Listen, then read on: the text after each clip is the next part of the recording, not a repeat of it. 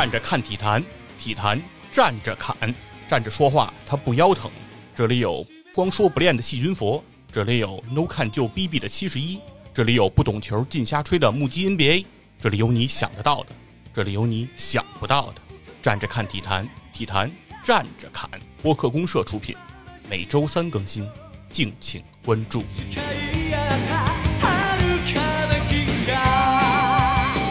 大家好，欢迎收听体坛站着侃。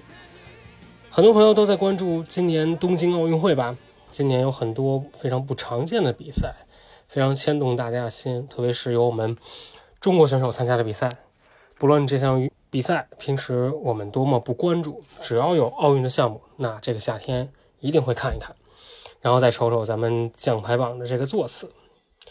那今年的东京奥运会呢，其实也引入了很多新的项目。像空手道、攀岩、滑板等，那有很多人都好奇说，为什么这个被誉为日本国际的这个相扑没有入选呢？那今天我们就来聊聊相扑和它的申奥之路。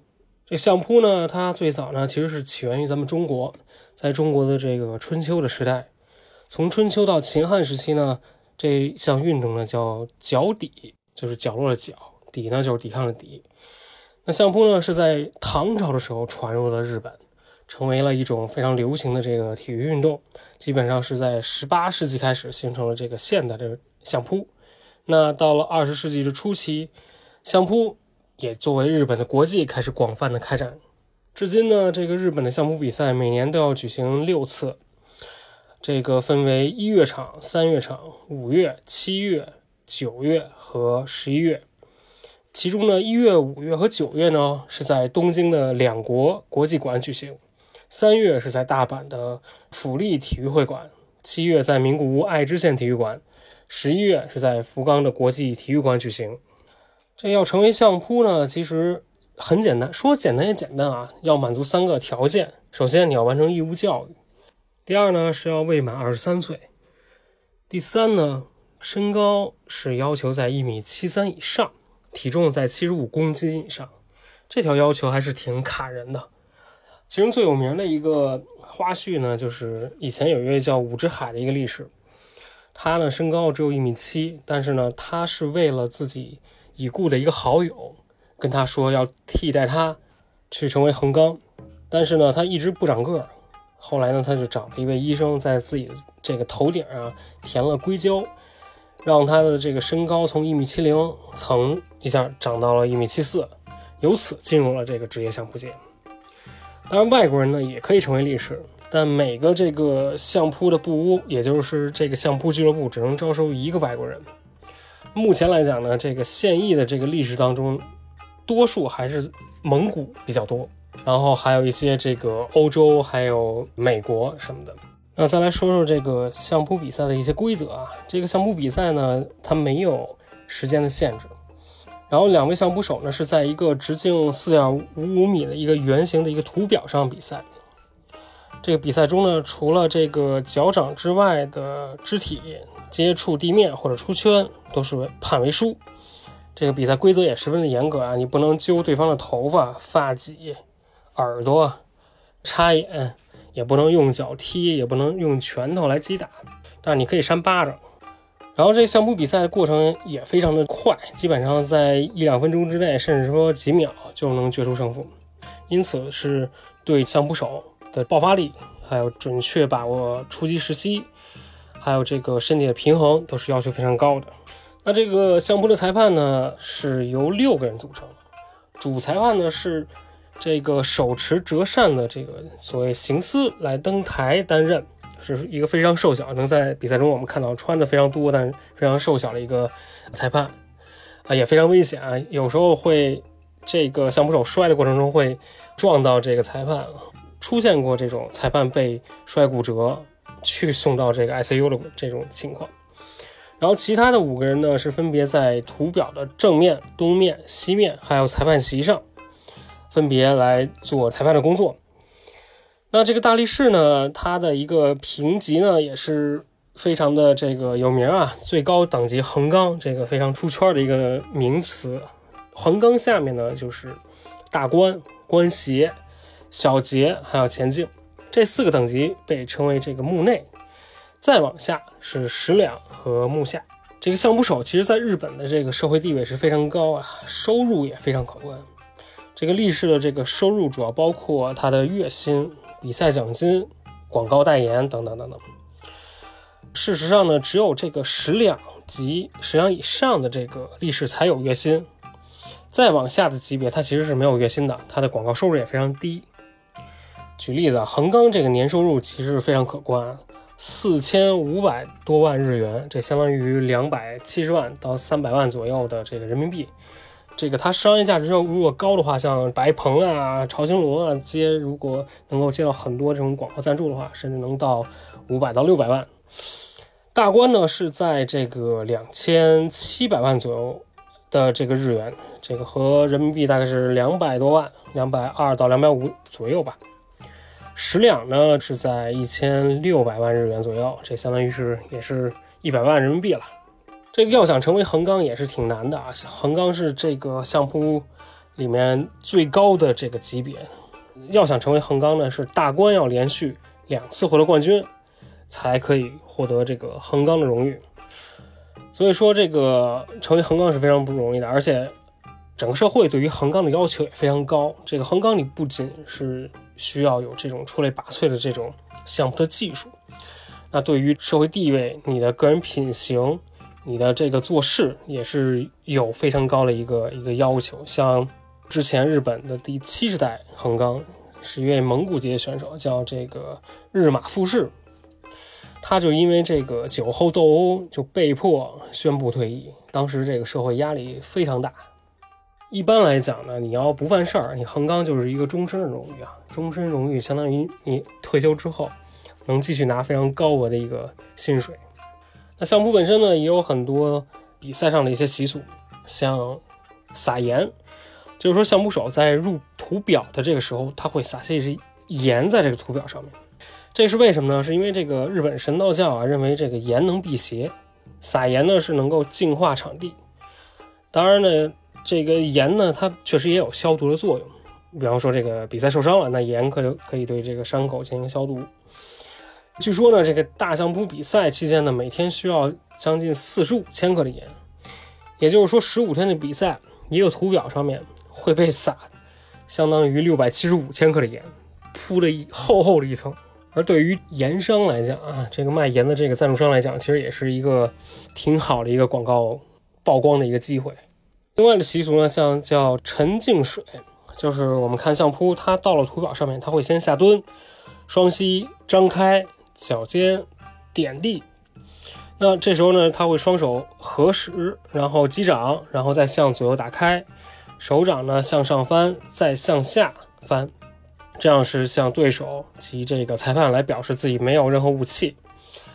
还有叫四股，四股呢，就是说交战前的一个准备运动。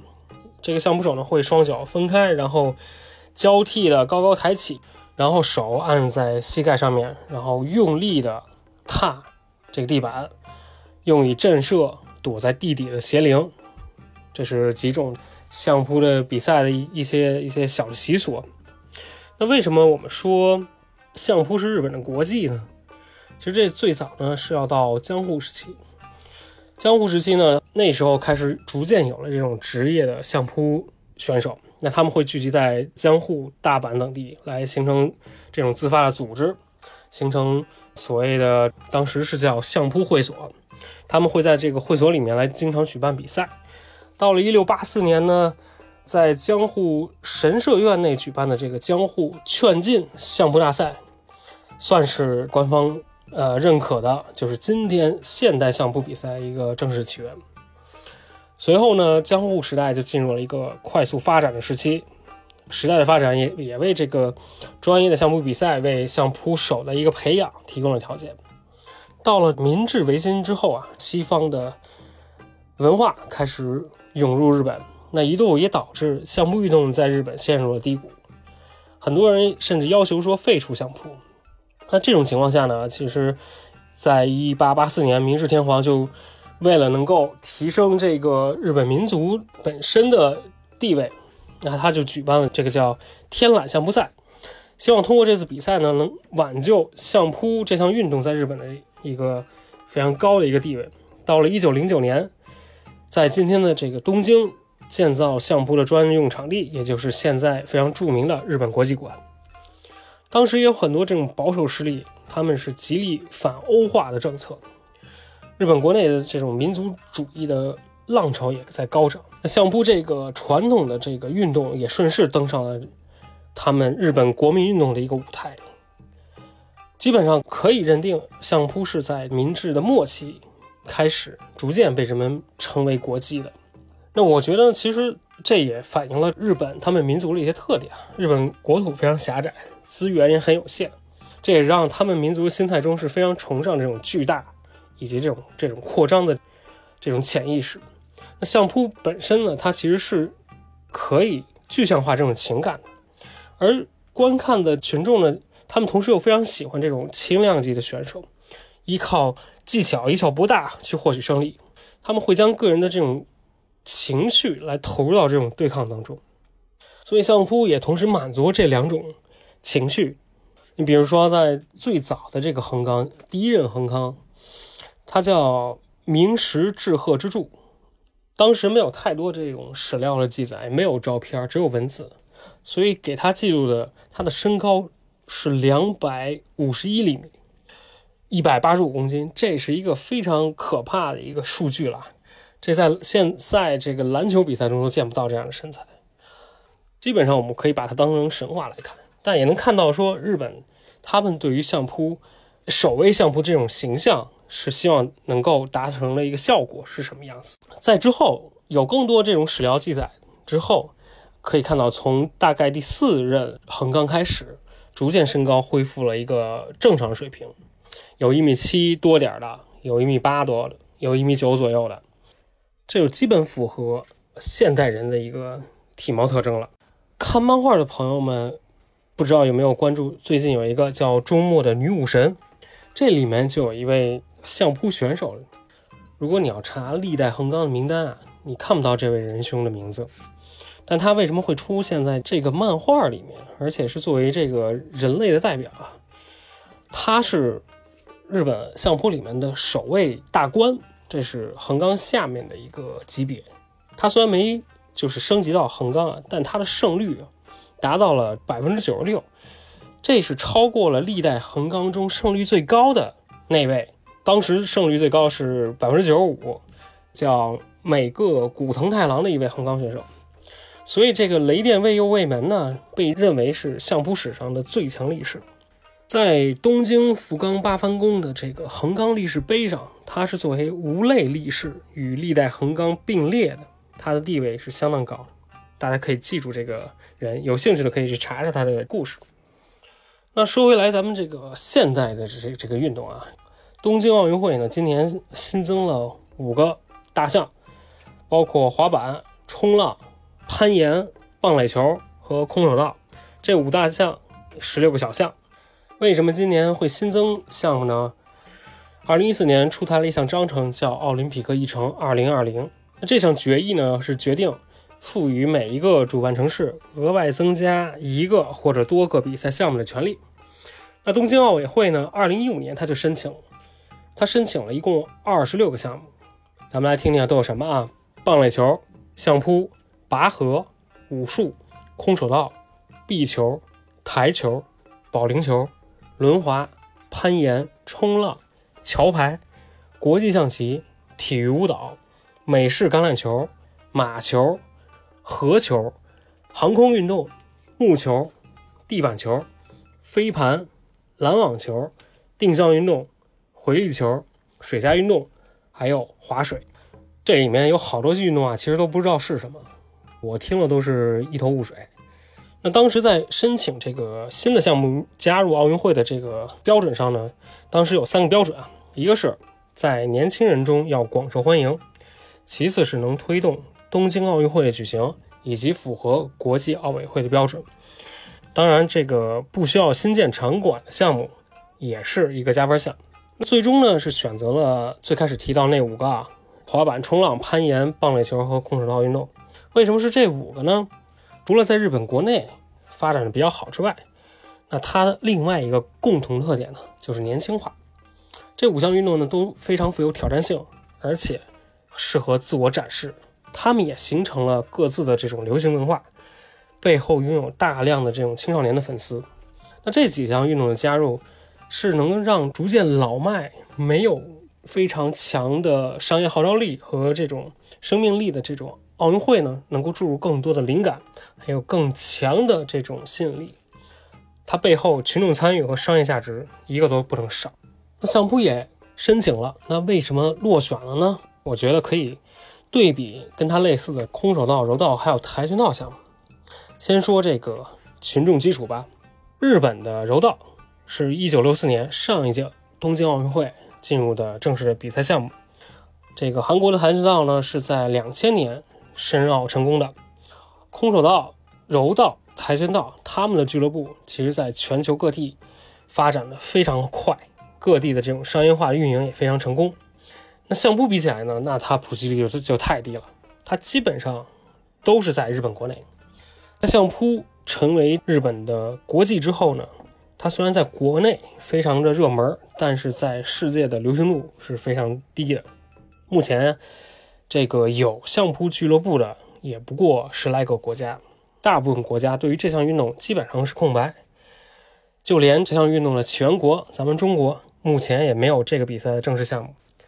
那再看看它的职业体系啊，日本的这个相扑比赛，它本身其实是不适合广泛的群众去参与的。他从一九九一年才开始去建立一个全新的一个叫运动相扑的体系。那这样相对比起来，不同点是什么？传统的相扑它是完全无差别的，任何体量。你甭管是九十公斤还是一百八十公斤，都可以一块比。而且有意思，也是在这种无差别的比赛当中，轻量战胜重量级的这种精彩的一个过程。而逐渐标准化的运动相扑体系，它在赛制、在着装、在参赛人员上面都不同于这个传统大相扑比赛。它希望能够普及的程度更高，但是只是在九一年才开始建立这套体系，而这儿就有。一个矛盾点，它其实是跟传统的相扑是矛盾的。那再看形象问题，在二零一零年前后，这个日本相扑界出了很多的丑闻。当时有至少六十五个相扑手承认了赌博，也有包括当时的这个横纲，他非常糟糕的一个生活作风问题、生活表现问题。这导致了当时日本电视台像 NHK 都减少了转播。赞助商也纷纷撤资，而且又有了跟黑社会相关的一些勾结，所以在申奥的过程中，其实形象分其实应该会非常低的。然后再对比一下类似的项目，其实目前奥运会已经有了摔柔两个方向的大项目，摔跤柔道。那其实相扑呢，它跟这两个大方向重叠度是非常高的，不论是胜负的方式还是比赛的方式。都非常接近，这个重叠性太高了。再一点呢，可以说是朝中无人。在一九八八年，跆拳道是在汉城的奥运会上首次亮相。在九六年亚特兰大奥运会之后呢，当时的这个 WTF 的总裁，也就是这个跆拳道理事会的总裁金云龙，他成为了这个国际奥委会的副会长。然后他就随即宣布跆拳道。会成为下一届，也就是两千年悉尼奥运会的一个正式比赛项目。那再看柔道，最早的国际柔道联盟是一九五一年欧洲柔道联盟大会提出建议来成立的。在五二年的时候，国际柔道联盟成功的在瑞士召开，当时呢一共有十三个会员国，全部都是欧洲国家。这对于柔道进入奥运会成为正式项目是有巨大的推动作用。还有呢，就是女子比赛项目，因为如果要进入奥运会，现在必须要男子项目、女子项目都要有。那相扑呢，它有一些特别，它最早的传统呢，它是禁止女性上这个图表，直到今天也有这种保守派认为，相扑是用来娱乐神明的活动，这个女性啊上图表是有损比赛场所的这种神圣的，其实是在。江户时期，女性相扑是非常流行的，到明治时期呢，还有人在筹备这种女相扑比赛。后来日本国内这种保守派派系越来越强大，他为了增强这种图表的威严，开始禁止女性上图表。其实关于日本女性相扑平权的运动也是旷日持久啊。要想让相扑成为世界运动，就必须让相扑在女性中普及。所以在一九九六年，女子相扑诞生了。现在的女性呢是可以参加业余的相扑比赛。现在每年秋天也都会举办世界的女子相扑锦标赛。这个现在的这个女子相扑比赛呢是允许女性去穿泳衣来参赛，而且也分了轻量级、中量级、重量级，还有无差别级。这些规则建立其实是能够帮助相扑更好的一个国际传播，也更接近于奥运会的比赛习惯。只不过现在。这个相扑运动本身在奥委会的里面的地位还是非常低的。另外呢，有一点我觉得也需要关注，就是相扑选手的一个年龄问题。相扑选手平均年龄是在五十七岁左右，这是因为这个为了能够避免被对手扳倒，他其实需要养出一身的肥肉，也不光是肥肉啊，肌肉加肥肉。其实我们能够看到，这个现在相扑比赛当中。选手基本上都是巨大化的，然后每天大量的运动、大量的训练，然后配合大量的这种呃营养的摄入，特别有名的这种相扑火锅啊，这每天要吃五到六顿，所以每天他们在食物上会摄入很多，这样自然会落下很多的病根儿。特别是如果说你从相扑选手退役后没有及时的开始减肥，就非常容易导致你的心脏病。还有这个各种身体机能的一个衰竭，所以日本有一种对于相扑选手的一个评价，叫钱多地位高死得早。这也是为什么有有一部分日本女性其实是非常喜欢去嫁给相扑选手，是吧？各种缘由大家去体会。所以这些原因呢，其实都是成为相扑这项运动无法进入到奥运会这个大家庭的原因吧。毕竟奥运会是倡导一个。积极健康的一个正面的形象，那像相扑，像他的群众基础还比较薄弱，然后又有这么多负面的一些舆论，所以现在肯定不是一个好的机会。那未来有没有机会呢？可能有，但一定是一个非常漫长而充满惊喜的一个过程。那相扑这项运动，它本身也在做着努力去来改善自己的形象，也在做更多的这种推广。像日本相扑协会，他会经常来组织职业的相扑手去各个国家去来进行演出。像二零零四年时候，在北京就举行过两场，当时还有非常著名的横纲朝兴龙也一同来参加了。他们也会去世界各地不同的国家去来做这种相扑的一些表演。那为了增加他们这项运动和普通人的一个这种距离的一个拉近。有很多体验的一个项目可以参加，像在东京这个两国竞技场附近，你是可以体验与职业项目手来进行切磋的。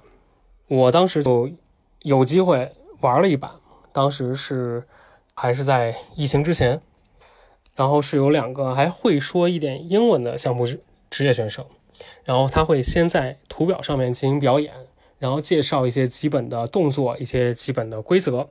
然后会邀请每一位参与者一个一个上台，我也体验了一把，这个我真是使了牛劲儿，就使劲推那个相扑手，那相扑手还挺高的，一米八五左右吧，真的非常壮。我猛地一撞，我感觉真的就像一面墙一样，纹丝不动。然后使劲，呃，用了我知道了各种的能摔的一些方法，我知道肯定也没戏，但是就想试一试，这结果就完全。就没有用，然后他轻轻松松的把我一薅，就给我这个轻轻的放到了地面上。那次体验还是挺有意思，这个真正的感受到了一个普通人和这种职业的相扑手他们之间的差距到底有多大。而那些职业选手，他其实又不是真正上的一个职业选手，就他可能还是一个木下的一个非常初级的一个相扑手。所以可想而知，这个如果真是到了横纲，那是一个什么样的力量的体现？当然，现在呢，其实相扑它的文化符号的味道也越来越重了。我们能感受到，其实知道相扑的人是非常多，而且越来越多，在影视剧里面都能出现这样的形象。但是真正参与的人越来越少，这是很多古老运动都在面临的一个危机。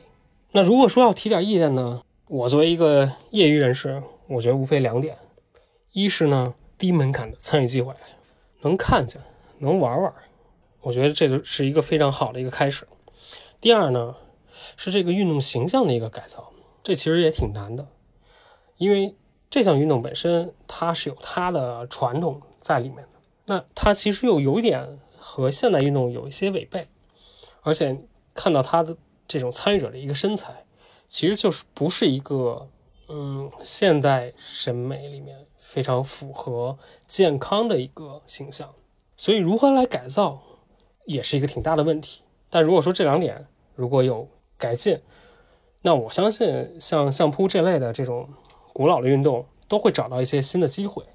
好，那今天关于这个相扑入奥的话题就简单聊到这儿。那大家如果对相扑有什么兴趣，或者说有什么体验，或者有什么好玩的一些想法，那都可以给我们留言交流。那本期体验站着侃就到这里，拜拜。これから歌う曲の内容は僕の頭の中のこと。主演はもちろん君で。僕は助演で監督でカメラマン。目の奥にあるフィルム。